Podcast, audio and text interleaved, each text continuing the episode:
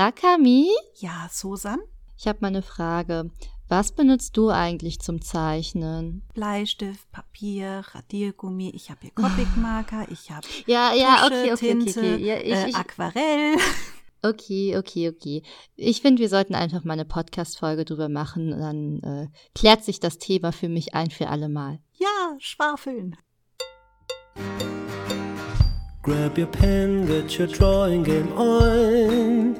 It would start by the end of the song. It's time for Ikigai.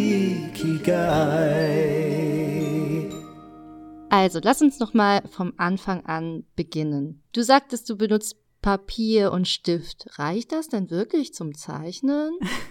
Also, das werde ich tatsächlich oft gefragt. So, ja, was brauche ich denn, um mit dem Zeichnen anzufangen? Und also, mir hat am Anfang äh, tatsächlich Stift, Papier gereicht. Ich rede jetzt wirklich vom am Anfang, als Manga noch auf Steintafeln waren und als es die noch in, nur in Japan gab, als ich ganz klein Da haben war. dir die Steine gereicht.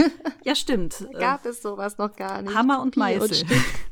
Nee, tatsächlich ganz am Anfang, jeder fängt ja irgendwie erstmal mit Stiften an und mit der Ecksonne und sowas. Und genauso hat es bei mir halt auch angefangen. Ich habe am Anfang Buntstifte gehabt und dann kam der äh, Wassermalkasten dazu und den fand ich kacke und deswegen gab es bei mir noch länger Buntstifte. Und deswegen würde ich sagen, ja, zum Anfang reicht definitiv äh, ein Bleistift und ein Blatt Papier. Lustig, ich hatte genau die gleiche Erfahrung mit den Wassermal-Farbkasten.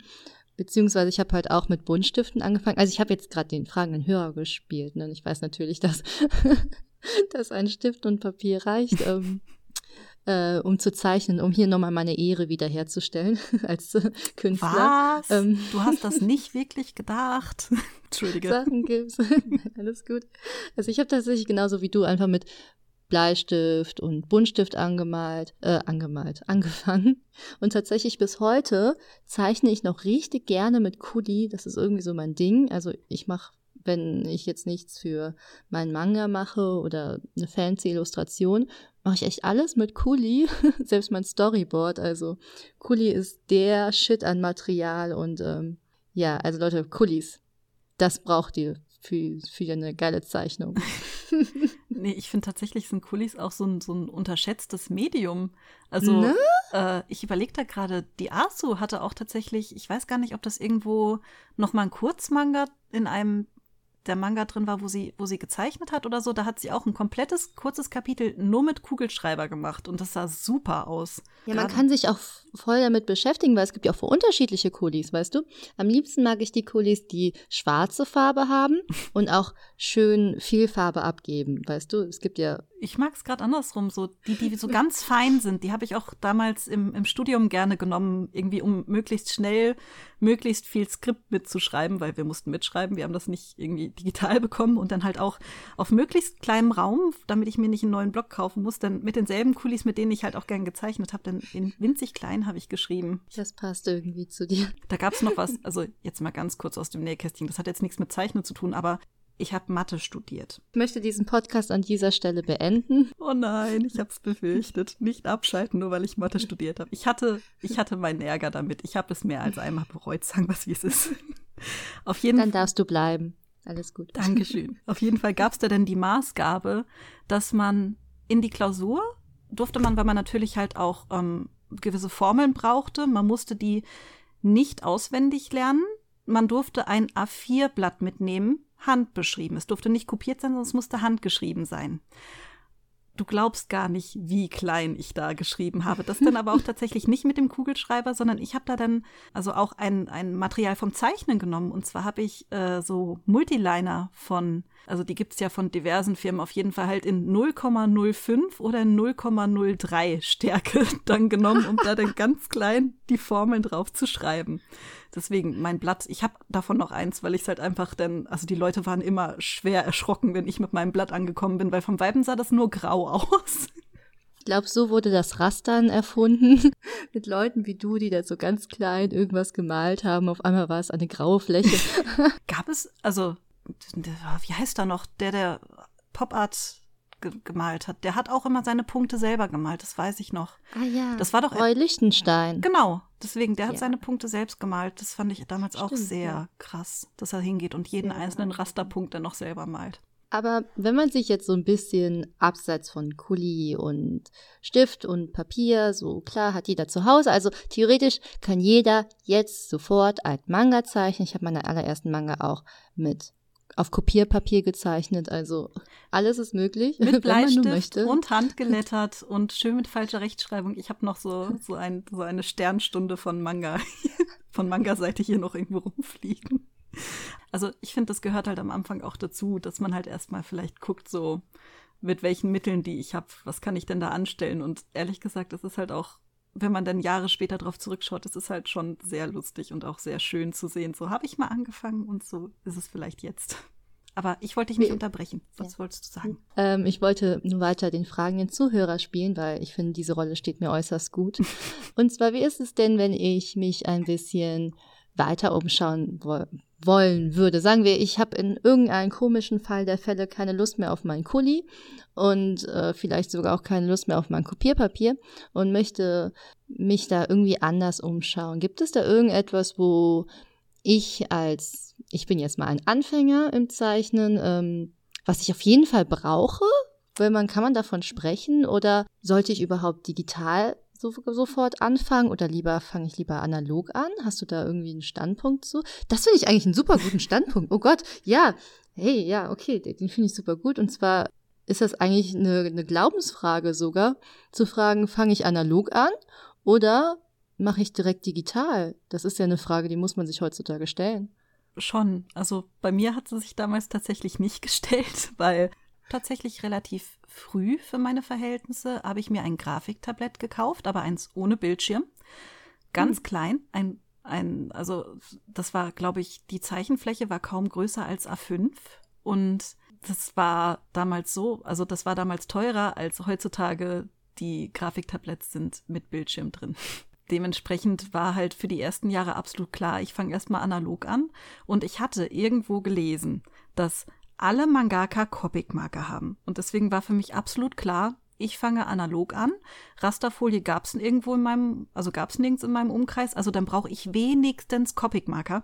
Und ich glaube, ich muss gerade überlegen, ich überlege gerade, ob es Hannover oder Hamburg war, aber wir sind auf jeden Fall, bin ich dann mit meiner Mutter und meiner besten Freundin dann in die nächstgrößere, also wirklich größere Stadt gefahren, um dort Copic-Marker zu kaufen. Das war damals, ich habe echt lange drauf gespart und das war dann so das Ereignis.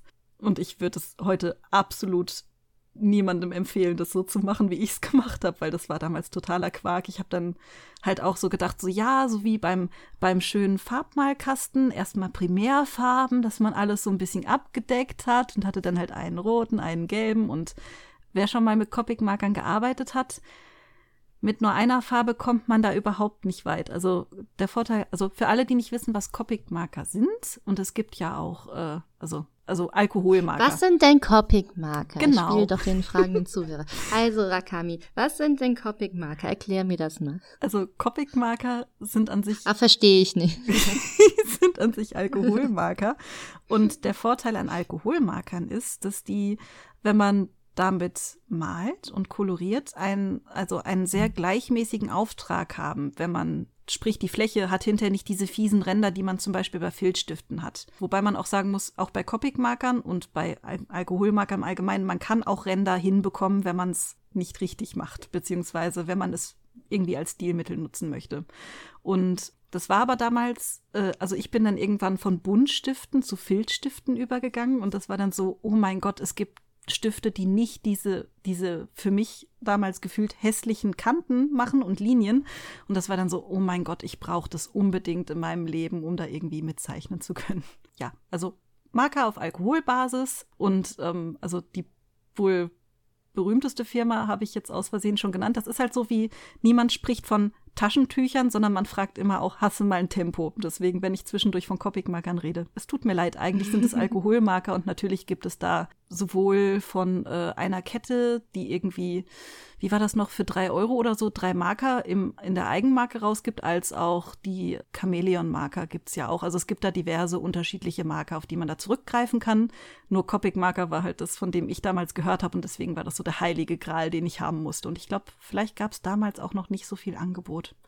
Ich weiß es nicht. Es gab damals für mich noch kein Internet. Ich war nicht informiert, muss man halt einfach sagen. Ja, die Dinger waren ja auch immer total teuer. Es hat ja das ganze Taschengeld damals gekostet, das weiß ich auch noch. Weihnachtsgeld und Geburtstagsgeld. nee, bei mir war es halt tatsächlich auch so, dass ich halt natürlich analog angefangen habe, weil ich war einfach echt. Ich würde sagen, damals war ich halt klein, heute bin ich groß natürlich, aber auch ich kam klein zur Welt. Und ähm, ich habe damals mit, ich glaube, mit sechs Jahren habe ich mit Manga-Zeichen angefangen und für mich hat sich die Frage auch gar nicht gestellt, ob analog oder digital. Ich finde das eigentlich auch schön, dass ich analog angefangen habe, weil ich dadurch, also jetzt zeichne ich zwar ausschließlich digital, aber ich habe immer noch das Wissen, dass ich nicht abhängig von der Technik bin, also von der digitalen Technik, ne, dass ich an sich immer nur einen Stift und Papier brauche und kein fancy Hightech-Gerät und ich kann eigentlich meine Geschichten auf Papier bringen. Hm, was ich aber auch einen guten Punkt fand, den du gerade nochmal kurz angeschnitten hast, ähm, zum Beispiel mit den Copic-Markern. Und das, finde ich, sollte auch jedem bewusst sein. Also alles, was wir jetzt hier empfehlen, was man sich vielleicht anschaffen könnte, äh, bedeutet nicht, dass ihr dann auf einmal super krass zeichnen soll, äh, könnt, weil jedes Material, das ihr benutzt, ist immer nur so gut wie derjenige, der es benutzt. Ne? Also die Technik ist auch nur so schlau wie der Anwender und so ist es äh, ja bei jedem Material. Also Copics bedarfen Übung und auch alle anderen Materialien, die wir erwähnen, damit ihr vielleicht eure Mangas so hinkriegt, wie sie vielleicht in den japanischen Mangas sind, die wir so lesen. Oder halt deutsche Mangas oder ihr wisst schon, was ich meine. so wie die Vorbilder halt. Ich finde, das ist auch Oder? total der wichtige, gute Punkt und deswegen bin ich auch gerade total dankbar, dass du es ansprichst, weil wenn ich bedenke, ähm, wie oft schon auf einer Convention jemand vor mir gestanden hat und gefragt hat, womit zeichnest du? Und ich habe halt immer gerne und ausführlich dann äh, Auskunft gegeben. Das merkt ihr ja auch jetzt. Ich gerate super gerne in Schwafeln, wenn es ums Material geht, weil ich einfach, ich liebe es, neue Material, Materialien auszuprobieren. Und dann habe ich teilweise ein paar Conventions später dieselben Leute wieder getroffen und die waren dann relativ frustriert und standen dann bei mir am Stand und haben halt so gemeint so, hm, ja, nee, hat für mich halt gar nicht funktioniert, sieht gar nicht so aus wie bei dir. Und da muss ich halt dann auch sagen, so, also man kann sich das Leben schwer machen mit Material, was äh, sehr undankbar ist, wie zum Beispiel Kopierpapier. Aber nur davon, dass man halt ein teures Material zur Verfügung hat, also Übung braucht es halt leider dann trotzdem, gerade auch um das Material zu beherrschen, damit man die Ergebnisse bekommt, die man halt gerne haben möchte. Und das tat mir dann immer total leid und deswegen bin ich inzwischen auch super vorsichtig geworden, wenn Leute mich fragen, hey, womit zeichnest denn du? Und einfach, damit die Leute denn ihr teures Geld nicht dafür ausgeben, so das zu kaufen, was für mich funktioniert, wenn sie aber noch überhaupt nicht die Erfahrung haben, um zu wissen, ob das für sie auch funktionieren könnte. Und das ist auch was, was ich halt inzwischen immer mit dazu sage, nur weil Material für mich funktioniert, heißt es das nicht, dass das auch für jemand anderen funktioniert. Ja, zum Beispiel, was ja auch so, ich finde, das ist so das beste Beispiel für diese Problematik, dass es wird ja oft gesagt, als Mangaka zeichnet man mit Feder und Tusche. Also Federn, es gibt spezielle Maru-Pens und G-Pen. G-Pens, genau. Äh, das sind so ganz spezielle Federn, die man halt an seinen Federstift dran tut. super, super akkurate Beschreibung, aber ich hoffe, ihr versteht das Prinzip. Und ähm, mit denen kann man halt, ja, die, diese schwarzen Linien, also die Outlines bei den Manga-Figuren ziehen. Und das Schöne ist, dass die halt äh, mit Druck funktionieren. Also je mehr Druck ihr ähm, auf die Feder legt, desto dicker wird zum Beispiel eure Linien oder auch desto dünner. Und wenn ihr euch mal so einen japanischen ach, ich sage die ganze Zeit Japanischen, ist total Quatsch. Wenn ihr euch generell einen Manga mal angeschaut habt, dann seht ihr ja oft, dass die Linien der Figuren oft variieren, also von dick zu dünn und das erzeugt ein bisschen Dynamik, Kontrast, ja. Und äh, das Ding ist aber, so eine Feder zu benutzen, ist super, super schwierig und bedarf wirklich jahrelange Übung. Also ich würde selbst noch nicht sagen, dass ich das perfektioniert und professionalisiert habe. Also es ist wirklich nicht, nicht einfach. Und es ist zum Beispiel dann gar keine Schande zu sagen, okay, das funktioniert einfach nicht für mich. Ich nehme dafür stattdessen zum Beispiel Feinliner, was ja, also Feinliner, denke ich, kennt jeder. Ne? Ja, oder auch. Muss ich jetzt nicht erklären, oder? also einfach auf ein Material zurückgreifen, was vielleicht in der Handhabung für einen selber einfacher ist, ist keine Schande. So, das wird das Ergebnis wahrscheinlich nicht schlechter machen, wahrscheinlich für euch sogar besser. Das wollte ich auch nochmal sagen. Ja, und ich finde, man muss sich da auch nicht irritieren lassen. Ich muss da gerade an Bakuman denken, wo der eine, wo der Onkel äh, von Moritaka sich dann auch so richtig geschämt hat, dass er nicht mit einem G-Pen umgehen konnte. Und ich muss halt einfach sagen, ich finde, das ist halt echt nicht zeitgemäß, weil es gibt inzwischen halt auch gerade bei Multilinern und so weiter, das sind Feinliner nur noch in krasseren Größen, die vielleicht auch dann nicht ausbluten, wenn man ihnen mit dem Copic-Marker zu nahe kommt, weil man muss da auch immer gucken, dass die Materialien untereinander auch verträglich sind. Auf jeden Fall, ich finde, es gibt da inzwischen solche schönen Möglichkeiten, dass man sich da halt echt dann auch keinen Kopf machen muss, wenn man halt sagt, so, hm, alle anderen nehmen G-Pen, ich nehme keinen G-Pen, bin ich komisch? Nee, gar nicht, weil im Endeffekt muss man das Material finden, was gut zu einem passt. Und ich muss jetzt auch gerade dran denken, ich habe vor kurzem einen Manga gelesen, da kamen mir die Linien irgendwie ja nicht komisch, aber besonders vor im Vergleich zu, zu anderen Manga. Und dann habe ich irgendwann im Laufe des Lesens habe ich erkannt, was da denn los war. Der Mangaka hat einfach mit Bleistift die Linien gezogen und anschließend dann halt anscheinend richtig ordentlich draufgedrückt, halt damit es auch entsprechend dunkel ist, wohl auch einen weichen Stift benutzt. Und ähm, das Ganze dann halt in Schwarz-Weiß eingescannt und es sah, bei manchen Linien hätte ich halt nicht gewusst, ist das nun mit, dem, mit der Feder gezogen, mit dem Stift gezogen oder mit dem Bleistift. Und man hat es halt nur bei den Speedlines dann gemerkt, weil da dann natürlich halt auch so eine gewisse Art von Schraffur mit drin war. Und das ist ja im Grunde so das absolute, ja, gefühlt für mich No-Go zu sagen, ich äh, zeichne einen Manga mit Bleistift und tusche gar nicht. Aber bei diesem speziellen Manga hat das halt schon echt gut funktioniert. Das bringt halt auch eine ganz eigene Dynamik mit und dementsprechend bin ich die erste Verfechterin, wenn jemand sagt, ich möchte ein gewisses Material nicht verwenden, weil es für mich nicht funktioniert, ja, dann nimm ein anderes. Probier dich aus. Ja, das hat ja auch was mit seinen eigenen Präferenzen zu tun, mit dem eigenen Stil. Ich meine, zum Beispiel mh, hm, der, der Stil, den ich verfolge, also ich sag jetzt Shoujo-Stil, also äh, ja, Shoujo-Stil ist ja dafür bekannt, oft sehr dünne, feine Linien zu verwenden, mh, hm, um halt diesen gewissen Look zu bekommen. Aber während zum Beispiel andere Stile, sagen wir ein Action-Manga oder so, oft auf dicke, härtere Linien zurückgreift, weil das einfach zum Genre passt, zu dem, was gezeigt wird. Hm. Was ich einfach damit sagen will, ist halt, dass jedes, jeder Stil ein anderes Material, eine andere Herangehensweise benötigt.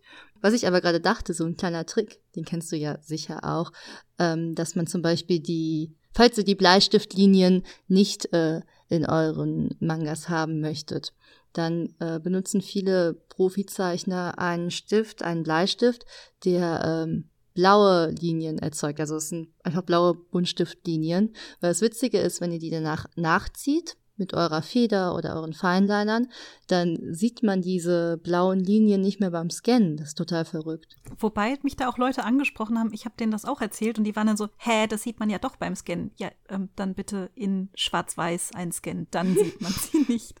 Ach ja, genau. Das, äh, ja, guter Tipp. Also da waren wirklich welche echt frustriert. Das tat mir dann auch total leid. Also dementsprechend, ähm, wenn ihr analog arbeiten wollt, äh, ihr merkt schon, wir reden ständig vom Scannen, dann wäre tatsächlich, wenn ihr eure Sachen halt danach auch irgendwie im Internet veröffentlichen möchtet oder äh, halt auch gerade drucken lassen möchtet, wäre es nicht verkehrt, einen Scanner zu haben.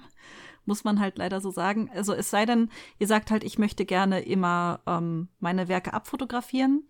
Das ist gerade auch bei Instagram oder so finde ich das richtig cool. Dann gibt es ja auch Leute, die dann noch entsprechend drumherum dekorieren, dass es halt zur Zeichnung passt. Das finde ich mega nice. Aber wenn es halt darum geht zu sagen, ich möchte gerne Poster drucken, dann bitte fotografiert es nicht mit dem Handy ab, sondern dann geht in den Copyshop und scannt es ein, wenn ihr keinen Scanner habt oder fragt halt, wen der einen Scanner hat.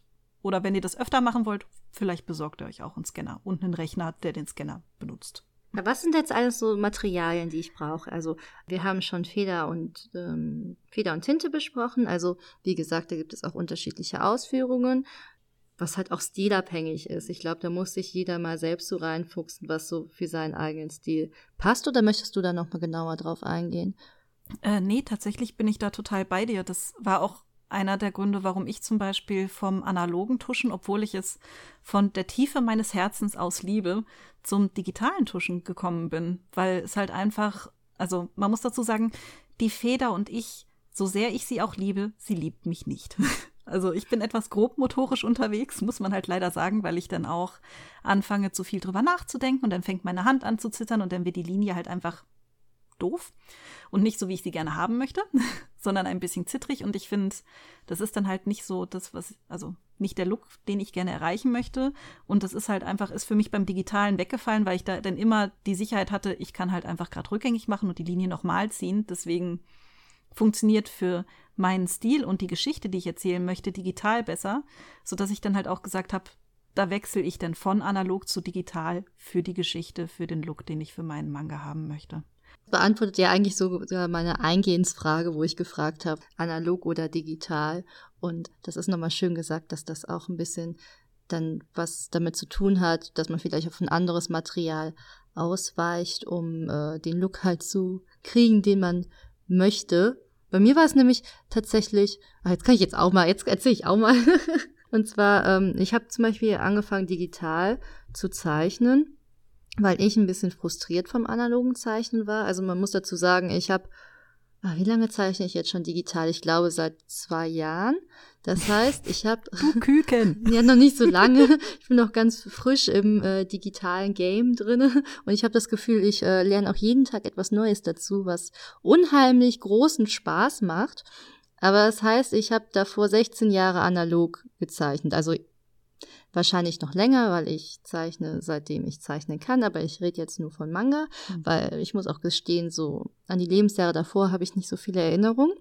Es ist aber ähm, auch krass, dass du mit sechs Jahren schon mit Manga angefangen hast. Ich glaube, ich war so zwölf, dreizehn, als ich das erste Mal überhaupt Manga so richtig als Medium für mich auf dem Schirm hatte. Ja, ich glaube, das ist aber auch ein bisschen so die andere Generation einfach. Also, weil bei mir war das damals Manga, das lief halt im Fernsehen und daher kannte man das so.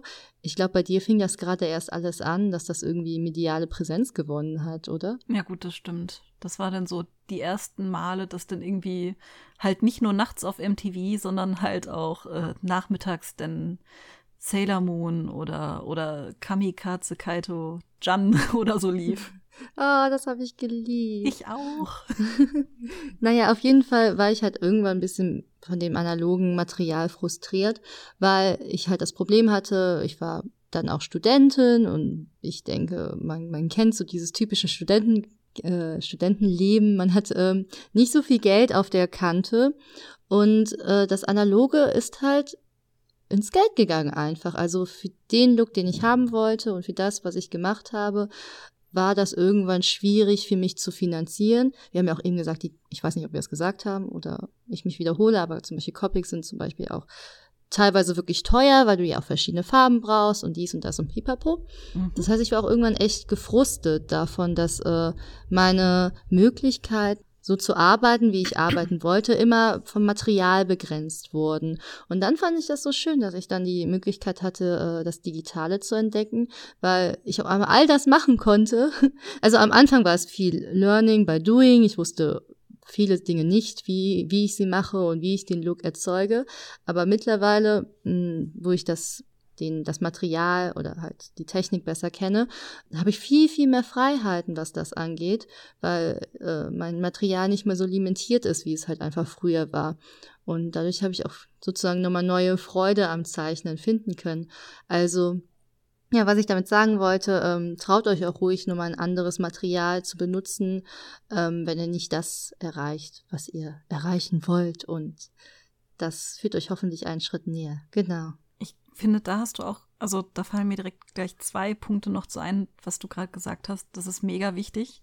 Einerseits halt, also digital mag viele bei der Anschaffung erstmal abschrecken, weil ich meine, klar, du brauchst entweder äh, halt irgendwie ein Tablet, auf dem du zeichnen kannst, was recht teuer ist, oder du brauchst einen Rechner, ein Eingabegerät, auf dem du zeichnen kannst, entsprechende Programme. Das ist schon am Anfang ziemlich teuer. Da mag so ein, so ein, so ein Copic-Marker für 3,50 oder 4 Euro oder was auch immer die Chows gerade kosten mögen, halt schon deutlich attraktiver wirken. Andererseits ist es halt auch so, wenn ich überlege, was ich hier an Zeichenmaterialien habe. Ich habe Copic-Marker, ich habe Aquarell, ich habe Acryl, ich habe sogar ein paar, ein paar Ölfarben hier rumfliegen.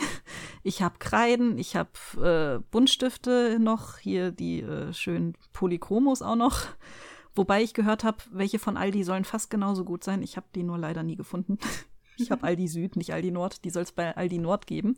Auf jeden Fall, wenn ich das alles hochrechne, Da wäre ich deutlich günstiger gewesen, hätte ich halt direkt gesagt, okay, ich möchte gerne digital arbeiten. Und beim Digitalarbeiten ist es halt so, dass genau das, was du halt angesprochen hast, man hat halt ein Tool als, als, als Ölpinsel, ein Tool als Aquarellpinsel, ein Tool als Buntstift, mit dem man halt auch wirklich sehr, sehr ähnliche Effekte irgendwie hinbekommt. Und was halt auch noch mal hinzukommt, ist halt auch die Sache, also mir ging es ganz ähnlich, dass ich irgendwann von analog auf digital umgestiegen bin, weil ich frustriert war, nicht vom finanziellen Aspekt her, sondern ich hatte halt einfach das Problem, ich hatte dann mein fertiges Original hier liegen und mit den, mit den Copic-Markern und mit den Buntstiften, das hat alles schön geleuchtet und es sah halt im Original, war ich zufrieden. Und dann habe ich es eingescannt und ich war nicht mehr zufrieden, weil einfach gewisse Farben komplett geschluckt wurden. Bis heute ist es auch so, egal welchen Scanner ich da benutze. Ich habe dann auch verschiedene Scanner ausprobiert und ähm, ich war ja auch zwischenzeitlich an der Kunsthochschule, beziehungsweise bin's noch, und da konnte ich halt dann auch die guten Scanner mal benutzen. Eine bestimmte Copic-Markerfarbe wird immer komplett geschluckt. Irgendein Rotton. Und das hat mich immer so genervt, wenn ich den Rot schön verblendet habe und man hat nichts gesehen. Es sah wunderschön aus der Farbverlauf, wie ich es haben wollte. Und ich habe es gescannt und die Farbe war einfach weg das war dann auch was, wo ich mir gedacht habe, es kann ja wohl nicht wahr sein, dass meine Originale immer so aussehen, wie ich sie haben möchte oder halt so nah wie möglich an das rankommen, was ich haben möchte und dann einfach der Scan davon halt das nicht weitervermitteln kann. Das hat mich dann so frustriert, dass ich dann gesagt habe, okay, dann lieber digital, damit ich dann, wenn ich zum Beispiel Poster davon drucken möchte oder es auch einfach nur Leuten online zeigen möchte, dass es halt dann ja, mehr, also wieder dem entspricht, was ich ursprünglich damit wollte, weil ich es halt dann entsprechend direkt digital gemacht habe. Na, na, na, na, na, na. Da muss ich dich aber kurz unterbrechen. Und zwar hast du ja eigentlich umgekehrt das Problem eigentlich vom Digitalen zum Druck ähm, dass manche Farben einfach auf dem Bildschirm ganz anders wirken, ähm, als wenn du sie druckst. Vor allen Dingen zum Beispiel, wenn du ein PC hast oder Bildschirm hast, der nicht richtig kalibriert ist. Also ähm, jetzt kommt mein Kommunikationsdesign-Studium zu Trage, aber das heißt im Endeffekt einfach nur, dass äh, die Farben nicht richtig eingestellt sind beziehungsweise äh, verzerrt sind. Vielleicht kennt ihr das, manche Bildschirme zeigen Farben super grell an und manche wiederum sehr blass. Also da ist auch die Wahl des richtigen äh, Arbeitsgeräts äh, nicht unrelevant. Na gut, das stimmt. Ähm, das ist ein ganz wichtiger Punkt, wobei ich auch zugeben muss, ja. da bin ich etwas verwöhnt. Ich habe nämlich vor ein paar Jahren mal in einen kalibrierbaren Bildschirm, also einen richtig auf Drucker kalibrier kalibrierbaren Bildschirm investiert. Und das heißt, falls die Druckereien ihre Drucker gut kalibrieren, dann könnte ich sogar aber das ist ein anderes Thema auf jeden Fall, ähm, stimme ich dir da total zu. Gerade das merke ich auch bei meinem iPad total, weil das nun halt im Vergleich zu meinem PC keinen kalibrierten Bildschirm hat, dass da die Farben irgendwie immer noch mal ganz anders aussehen als am Rechner. Deswegen checke ich auch am Rechner immer noch mal gegen, ob es dann passt. Mm, das mache ich genauso, dass ich da immer noch mal. Also man muss auf jeden Fall mindestens ein Gerät haben, äh, wo man noch mal seine Zeichnungen dann gegenchecken kann, damit halt die Farben möglichst nah an das Druckergebnis dann kommen. Wobei man auch sagen genau. muss, je nach Druckerei ist es dann manchmal auch sehr unterschiedlich, wie ein und dieselbe Datei ähm, umgesetzt ja, wird. das sowieso. Das liegt ja auch manchmal ein bisschen an der Interpretation des Druckers, wenn er sagt, ach ja, zu dieser, ich gebe da noch ein bisschen lila rein oder ein bisschen rosa, so. Mhm. je nachdem, wo du das drucken lässt. Ja, oder die rote Düse wurde lange nicht mehr sauber gemacht, darum kommt ja. nicht ganz so viel Rot raus, wie eigentlich sollte. Ähm, wenn du denn digital arbeitest, was benutzt du denn eigentlich? Ähm, also vielleicht für unsere Zuhörer, was benutzt du denn zum Zeichnen? Also du hast ein Grafiktablett. Also ich würde auch sagen, am Anfang braucht man nicht mal ein Grafiktablett mit Display. Es ist natürlich wesentlich praktischer, eins mit integriertem Display zu haben. Das also, muss ich schon gestehen. Ich muss Aber du benutzt doch auch keins, oder? Ja, also wenn das? ich am Rechner bin, habe ich bis heute noch eins ohne Bildschirm, das ich, ne, das ich nutze zum Zeichnen und Kolorieren. Und das hat am Anfang, als ich es nicht gewöhnt war, zu sagen, okay, unten meine Hand macht was und ich muss halt oben gucken, was passiert. Das war eine ganz schöne Umstellung. Das hat auch ein bisschen gedauert. Und deswegen würde ich auch jedem raten, der irgendwie sagt, so ja, ich habe das jetzt eine Woche ausprobiert, ich komme damit nicht klar, probier's ein halbes Jahr und dann reden wir weiter. Weil ja, es ist so diese Augen-Hand-Koordination. Ich ja. finde, die war am Anfang super schwierig. Und ich habe auch so Nackenschmerzen davon bekommen. Ich muss sagen, bei mir wurde es mit Nackenschmerzen und so viel besser, einfach weil ich nicht mehr, also ich krieche beim Zeichnen, beim analogen Zeichnen krieche ich gerne ins Papier. Dementsprechend saß ich dann viel gerader, als ich dann halt mich nach vorne ausrichten musste auf dem Bildschirm. Das war viel besser. Auf jeden Fall Ich habe äh, einen Rechner mit entsprechendem Scanner für analoge Sachen immer noch, weil ich analog einfach sehr, sehr, sehr gerne mache. Immer noch. Man muss kann man ja sagen. auch beides verbinden. Also das, äh, finde ich, kann man auch nochmal sagen. Man kann ja auch analog etwas zeichnen, ausdrucken und dann die, äh, analog zeichnen und was ausdrucken. Digital etwas zeichnen, ausdrucken, dann kolorieren oder wie auch immer. Also man kann Arbeitsschritte auch verbinden. Ne? Das wollte ich auch nochmal einwerfen, weil ich glaube, mh, oft äh, limitieren sich da manche. Guck mal, ich diesmal in dieser Folge sage ich manche, nicht alle. Sehr schön. ähm, manche Leute, ähm, was wollte ich jetzt sagen? Äh, Dass man sich da so limitiert, dass man sagt, wenn ich jetzt digital zeichne, dann darf ich auch nur digital zeichnen. Nein, Bullshit. Sorry für die Ausdrucksweise, aber man kann jede, alle Materialien äh, mischen, wie auch immer. Da gibt es keinerlei Regeln und äh, seid da auch ruhig experimentierfreudig, weil ich denke, und das, finde ich, sollten wir auch noch mal in einer anderen Folge klären, äh, führt euch auch näher zu euren eigenen Stil. Uh, das war jetzt voll der Aufhänger. Aber können wir ja mal machen. Ja, dachte ich mir gerade Klären wir so. in einer anderen Folge, aber Klären wir in einer anderen ist Folge. eine schöne Idee.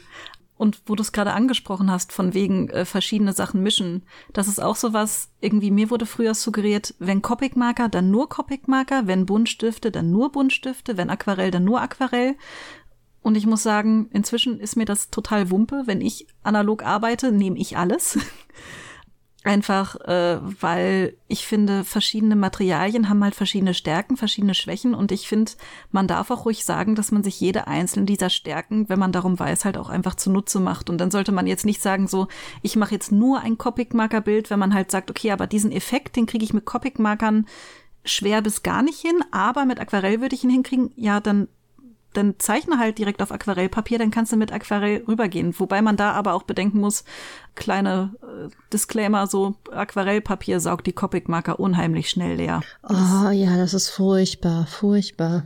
Deswegen, da muss man schon abwägen, weil es gibt ja extra das Markerpapier, das ist halt dann besonders dünn, damit dann auch nicht ganz so viel Farbe da drin sitzt. Und ich weiß noch, wie es mir die Copic-Marker leer gesaugt hat, weil ich, ich wusste halt am Anfang nicht darum. Ich habe das dann halt irgendwie so gemerkt, so, hey, alle vier, fünf Bilder ist mein einer Copic-Marker leer. Ups. ja, woran das wohl liegt.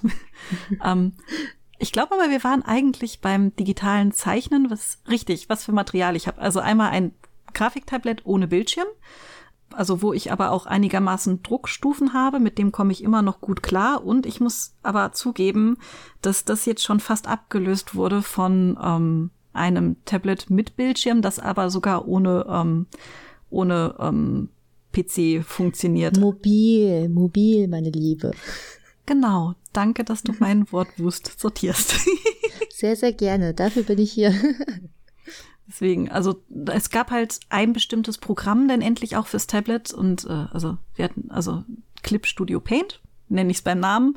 Und Clip Studio hat halt so im Grunde alle anderen Programme, mit denen ich vorher digital gearbeitet habe, abgelöst in sämtlicher Hinsicht. Und nachdem dann halt klar war, dass es das halt auch für ein mobiles Tablet gibt, habe ich es halt dann ausprobiert, weil ich dann auch zwischenzeitlich gesagt habe, hey, ich bin gerade in einer Phase meines Lebens, da reise ich relativ viel, da bin ich vielleicht auch relativ viel unterwegs. So allein die Zugfahrten zur Uni, das war halt für mich auch ein Punkt, wo ich dann gemerkt habe, wenn ich da arbeiten kann, das, also das sind Stunden teilweise, die ich dann in der Woche mehr habe, das ist super und das wollte ich halt nutzen. Und seitdem bin ich aber auch ein bisschen verwöhnt und es kommt mir jetzt halt so vor, wenn ich mit meinem Tablet ohne Bildschirm arbeite, so ein bisschen, als würde ich mit der linken Hand auf dem Rücken gefesselt zeichnen. Muss ich halt leider zugeben, aber zum Rastern und Kolorieren reicht's noch für die, nur die Linien. Das gefällt mir halt nicht mehr so ganz. Aber das ist Ja, halt das- auch, man wächst halt vielleicht auch aus einem gewissen Material halt raus mit der Zeit.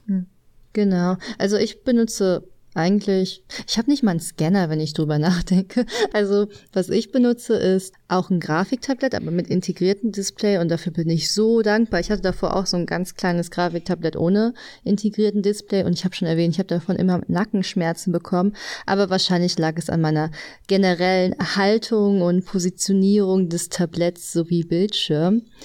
Naja, auf jeden Fall bin ich jetzt super verwöhnt und habe jetzt ein äh, Grafiktablett mit integriertem Display und ähm, das ist der Shit, Leute. Zumindest für mich. und das ist halt einfach an einen ganz normalen Laptop angeschlossen, beziehungsweise einer mit schon einer sehr guten Grafikkarte. Darauf habe ich auf jeden Fall ähm, beim Kauf geachtet. Ich habe aber mittlerweile auch ähm, besagtes mobiles Grafiktablett, das die liebe Rakami benutzt. aber damit komme ich gar nicht klar. Was? ja, es ist ganz komisch. Ich benutze es gar nicht. Das war so teuer und ich ähm, weiß noch nicht, ob ich jeden Cent äh, hinterher traue. Ja, ich, ich muss gucken. Also mich hat da zum Beispiel überzeugt, dass es halt mobil war. Und ich dachte, ey, cool, fancy, dann bin ich unterwegs und kann ein bisschen zeichnen. Mache ich das? Nein. also ähm, da war die Vorstellung ein bisschen besser als äh, die Ausführung. Aber daran sieht man zum Beispiel das gleiche Material, exakt das gleiche Material. Ich benutze auch das gleiche äh, Programm, das Rakami benutzt, also Clip Studio. Ja, funktioniert halt bei jedem unterschiedlich. Aber vielleicht muss ich mich auch noch ein bisschen dran gewöhnen. Ich weiß nicht. Aber ich weiß nicht, ob wir noch Freunde werden. Aber lustig, dass du das sagst. Also ich habe halt äh, ja den Luxus, dass mein, ähm, dass mein Sprechblasen-Wimpelassistent also den habe ich ja schon mal erwähnt. Der, der Ehemann. oh, jetzt komme ich mir wieder so alt vor, wenn klar ist, dass ich verheiratet bin. Auf jeden Fall. Aber es gibt Leute, die heiraten auch wirklich sehr, sehr jung. Also ja, ähm. stimmt. Ich bin total jung. Ich habe sehr jung geheiratet. Mhm. ja, auf jeden Fall. Können wir so stehen lassen. Äh, der hat halt auch ein, äh, ein Tablet mit Bildschirm drin für seinen Rechner und ich finde, also er ist damit super zufrieden. Ich finde auch von der Qualität her finde ich halt auch, das ist echt super, obwohl das halt nicht vom Platzhirsch, von der Platzhirschmarke ist, sondern von einer anderen. Deswegen da auch mein Rat, guckt euch auch mal um, probiert Dinge aus, wenn das irgendwo in meinem Mediamarkt oder so ausliegt. Ähm, auf jeden Fall, obwohl das qualitativ auch echt toll ist, komme ich mit ihm bei Weitem nicht so gut klar wie mit meinem Tablet, so dass ich halt auch gesagt habe, ich bleibe beim Tablet statt in ein in ein Grafiktablett für den Rechner zu investieren mit Bildschirm drin, weil ich dann halt einfach so gewisse Gesten ähm, die halt einfach auf dem Tablet funktionieren, würden auf dem Grafiktablett halt nicht funktionieren, weil es halt keine ah. Fingererkennung hat. Und ich habe das inzwischen so verinnerlicht, dass ich halt gewisse Sachen einfach mit dem linken Daumen mache, während ich mit rechts ah. zeichne, dass das äh, halt total meinen Workflow irgendwie dann hemmt, wenn ich nicht an meinem Tablet bin. Und sorry, wenn ich, wenn das jetzt verwirrend ist, Grafiktablett mit Bildschirm ist das Ding, was man auf den Schreibtisch stellt, was einen Rechner braucht. Und wenn ich vom Tablet rede, dann meine ich das ohne Rechner, weil.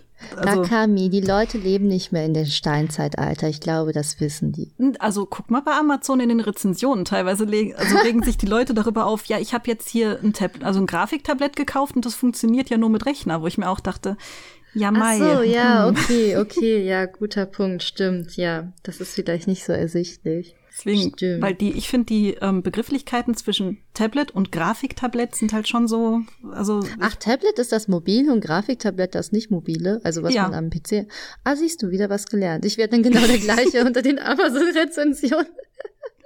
Nee, weil ich meine, klar, das hat dann halt auch Frustrationspotenzial, wenn du irgendwie, das war, glaube ich, irgendwie ein Papa, der seiner Tochter was schenken wollte und das hat dann halt nicht funktioniert, wie er das wollte. Und ich meine, man sollte sich im Vorfeld gut um das Material, was man anschaffen möchte, also man sollte sich da schlau drüber machen, wie das genau funktioniert, bevor man es kauft. Vor allen Dingen bei einer gewissen Preisklasse, also. Ja. Aber das war halt dann, also das war halt schon mit Frustration verbunden, deswegen dachte ich, erwähne ich es mal kurz nicht, dass denn jemand irgendwie was Falsches erwischt. Das ist halt mega ärgerlich, wenn es halt so teuer ist. Aber ihr schafft das sicher. Yeah. ja, natürlich. Und ähm, generell muss man halt auch sagen, wir sind jetzt ein bisschen, glaube ich, ein bisschen sehr auf digital abgedriftet. Aber, ja, aber wir halt beide das hauptsächlich benutzen. Ne? Ja, muss man auch sagen. weil ich aber auch glaube, bei dir diese Liebe zum Analogen noch rauszuhören, wenn dann damals das Geld nicht gewesen wäre, das, also, dann hätte es auch anders bei dir laufen können, oder? Mm, also mittlerweile bin ich ja sehr froh über diese Entscheidung. Weil weißt du, was das Schöne am Digitalen ist? Ich muss jetzt noch mal ganz kurz mein Tribut zahlen. Du machst den Bildschirm an und du kannst einfach loslegen. Beim Analogen, bis du die ganzen Materialien zusammen hast, das kann schon ein bisschen dauern. Also das finde ich richtig cool. Aber ich habe es total geliebt, auch wenn ich nicht so super gut darin war, neben meinen Kuli-Zeichnungen, wie gesagt, mit Tusche und Feder zu zeichnen. Und ähm, auch mit, ich habe halt so flüssige Aquarellfarbe zum ähm, Kolorieren verwendet. Das habe ich auch total geliebt. Ich war vielleicht nicht so super gut darin, aber ja, was macht geliebt. so Spaß? Ja, total. Vor allen Dingen das Schöne ist und ähm, ich glaube, das ist auch so ein bisschen der Vorteil in der analogen Arbeit oder kann zum Vorteil werden, was ich immer sehr spannend finde, dass du kannst ja deinen Prozess nicht revidieren. Ne? Also das heißt Perfektionismus beim Analogen schwierig, aber dadurch passieren auch manche Sachen, so was man vielleicht erstmal als Fehler betrachtet, können irgendwie ganz neue Dinge werden. Also so durch einen kleinen Zufall, sagen wir, man hat ein Tintenfass irgendwie umgestürzt oder irgendwo hat man gekleckert und auf einmal kann das der Auslöser für was ganz Neues sein, was das Bild irgendwie nochmal auf ein neues Level in Anführungszeichen hebt. Weißt du, was ich meine? Dass der Zufall auch das Bild mitgestalten kann. Und das ja. fand ich immer total schön, dass es nicht, wie gesagt, nicht so berechenbar ist, aber halt auch super spannend sein kann dadurch. Das ist ja auch, wenn ich da mal Bob Ross zitiere, Happy Little Accidents. So. Ah! Das ist halt einfach. Hat er sicher von mir. Ja.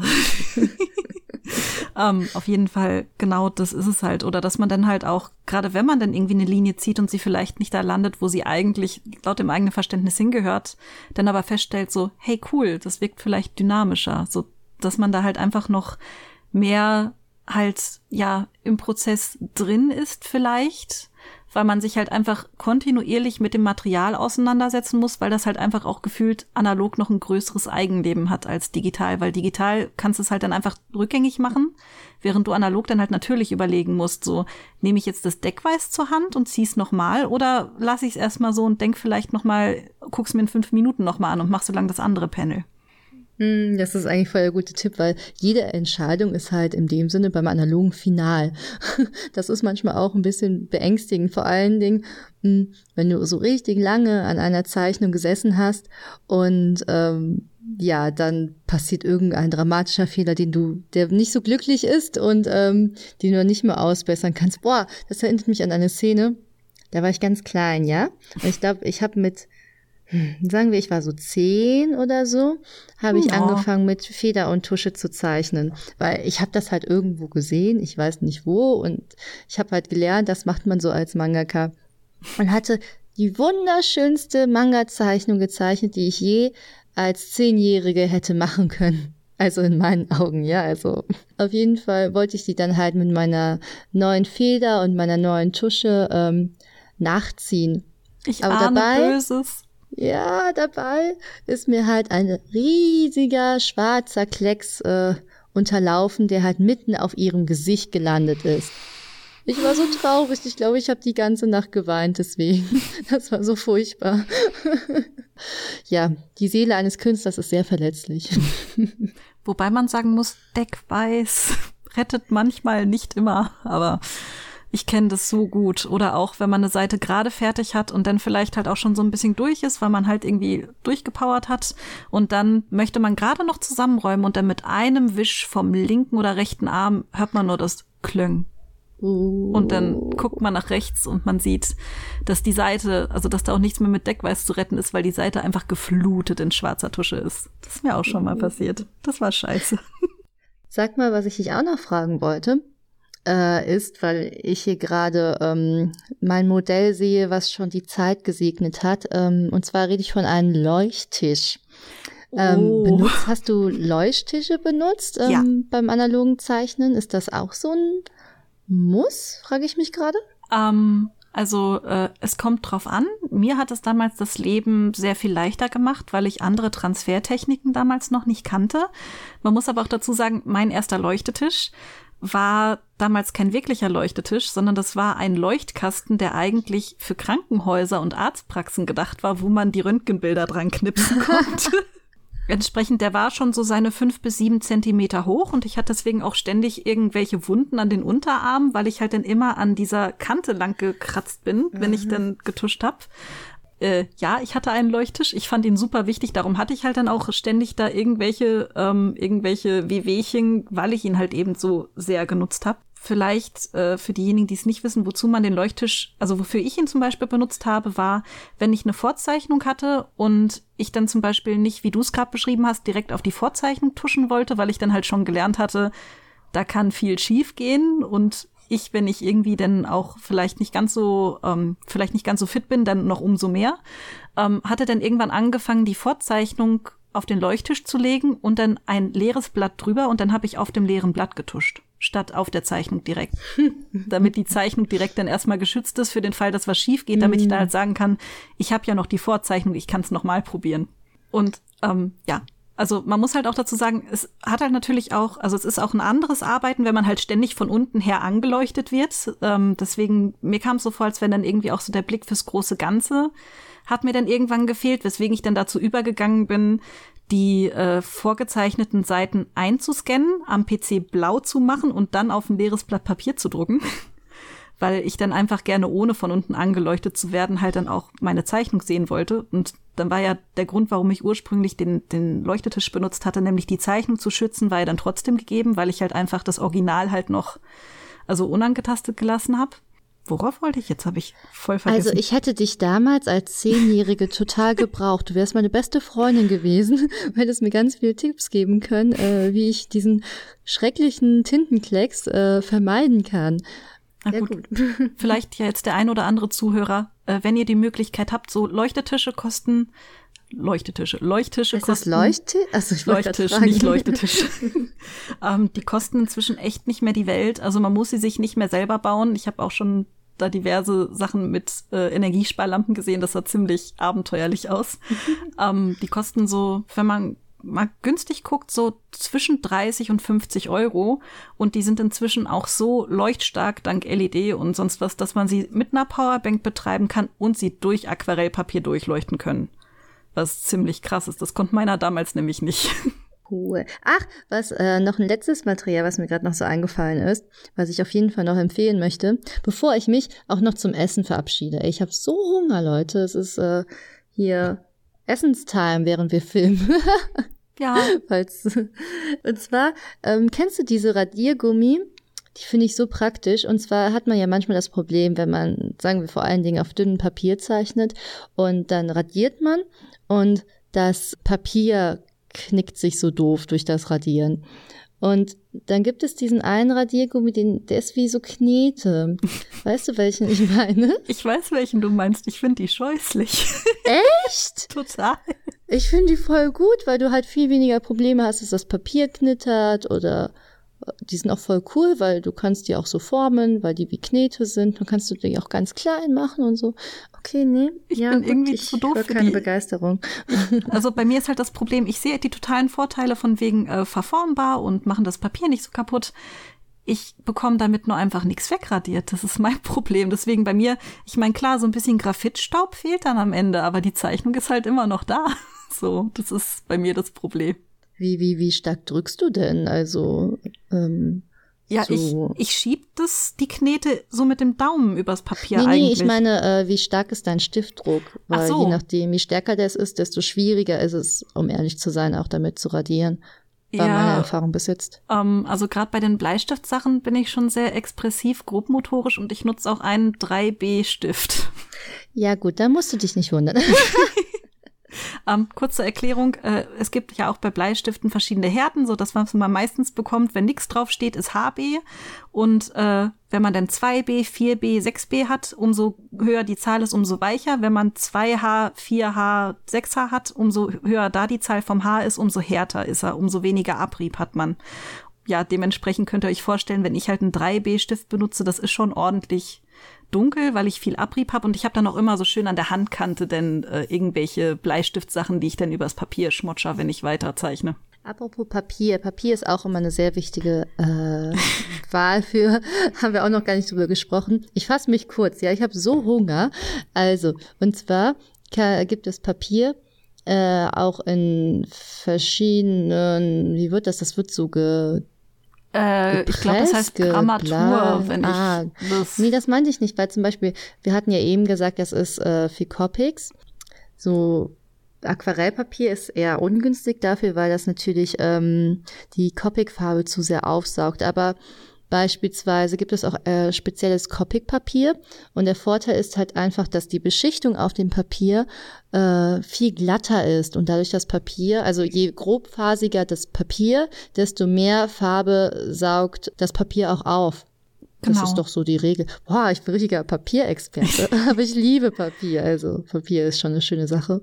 Ja. Auf jeden Fall, darauf kann man auf jeden Fall achten, um zum Beispiel auch das Optimale aus seinem Material herauszuholen und ja, vielleicht auch sein Material nicht kaputt zu machen. Ja, und was man grundsätzlich sagen kann, Kopierpapier ist nie die Lösung. Also zumindest für alles, was über grobe Skizzen hinausgeht. Ähm, Kopierpapier ist halt wirklich eine schöne, günstige Sache und für schnelle Skizzen ist es super, aber ich habe damals mit meinen Copic-Markern auf Kopierpapier angefangen und ich habe mir das Leben so viel schwerer gemacht damit. Ähm, dementsprechend äh, schaut vielleicht mal, manchmal gibt's in Läden irgendwie so kostenlose Papierproben, wenn man lieb fragt oder so. Oder dass ihr euch vielleicht halt auch mal äh, einen Block kauft, wo vielleicht nur zehn Blatt drauf sind oder so, aber dass ihr auf jeden Fall mal anderes Papier ausprobiert als Kopierpapier weil das kann ein Unterschied sein wie Tag und Nacht. Und wo wir schon bei Papier sind, äh, vielleicht noch kurz erwähnt, es gibt ja auch extra Manga-Papier in den B-Formaten, auf denen man auch zeichnen kann. Da muss ich halt auch sagen, es hat halt auch noch mal für mich mit der Feder einen deutlichen Unterschied gemacht, was das Linienziehen angeht. So, da ist die Oberfläche je nach Papierart halt auch relativ glatt. Ich hatte nun das glatteste genommen, was ich finden konnte, einfach weil ich halt nicht wollte, dass man die Papierstruktur so sehr sieht und einfach weil ich auch nicht so viel ja so viel Widerstand haben wollte, wenn ich dort dann meine Linien gezogen habe. Und ähm, dementsprechend auch dort muss man dann halt schauen, dass das Papier dann auch zu dem passt, was man gerne machen möchte. Und da gilt halt auch, was für die Feder zum Linienziehen gut ist, muss nicht unbedingt für Copic-Marker oder gar Aquarell gut sein, weil ich habe einmal versucht, auf besagtem Papier mit Aquarell zu arbeiten. Das sah ganz scheußlich aus. Ja, man kann es ja mal ausprobieren, dachte ich. Ja, oder? nee, ich würde auch sagen, bei all den Dingen muss man natürlich auch lernen, was funktioniert auf was. Das ist dann halt einfach Erfahrung. Also lasst euch davon nicht entmutigen. Ich würde sagen, wir beenden jetzt in Anbetracht meines Hungers diese Folge. Vielleicht noch als kleine äh, so wenn ihr Fragen zu einem speziellen Medium habt oder auch irgendwie sagt so, äh, damit komme ich gar nicht klar, vielleicht einfach mal bei YouTube in die Kommentare schreiben oder uns äh, auf Social Media fragen, dann können wir darauf im späteren vielleicht einfach noch mal drauf eingehen, wenn sich gewisse Fragen häufen. Das fände ich nämlich auch super spannend, weil wir haben jetzt mehr oder minder geraten, was für euch relevant sein könnte, aber vielleicht habt ihr auch irgendwas, wo ihr sagt, Mensch, da wüsste ich gerne mehr. Hm. Ja, wir haben das jetzt auch alles relativ grob gehalten, einfach damit man mal so einen Eindruck überhaupt äh, gewinnt, was vielleicht Vor- und Nachteile zu bestimmten Sachen sind. Aber was halt Rakami auch sagte, wir können zu allen Dingen nochmal auf alles genauer rein, äh, eingehen. Ja, ähm, falls ihr gerade selbst irgendwas ähm, zeichnet, dann wäre es total cool, wenn ihr uns irgendwie auf Social Media verlinkt. Weil, wie gesagt, für uns ist das immer super spannend, wenn Leute beim Hören zeichnen, was dabei so rumkommt. Das ja, total spannend, super ja. aufregend. Würde ja. ich sagen, bevor du jetzt verhungerst, dann beenden wir diese Folge. und äh, danke euch fürs Zuhören. Wie gesagt, Fragen stellt sie gerne und äh, bis zum nächsten Mal. Tschüssi. Tschüss.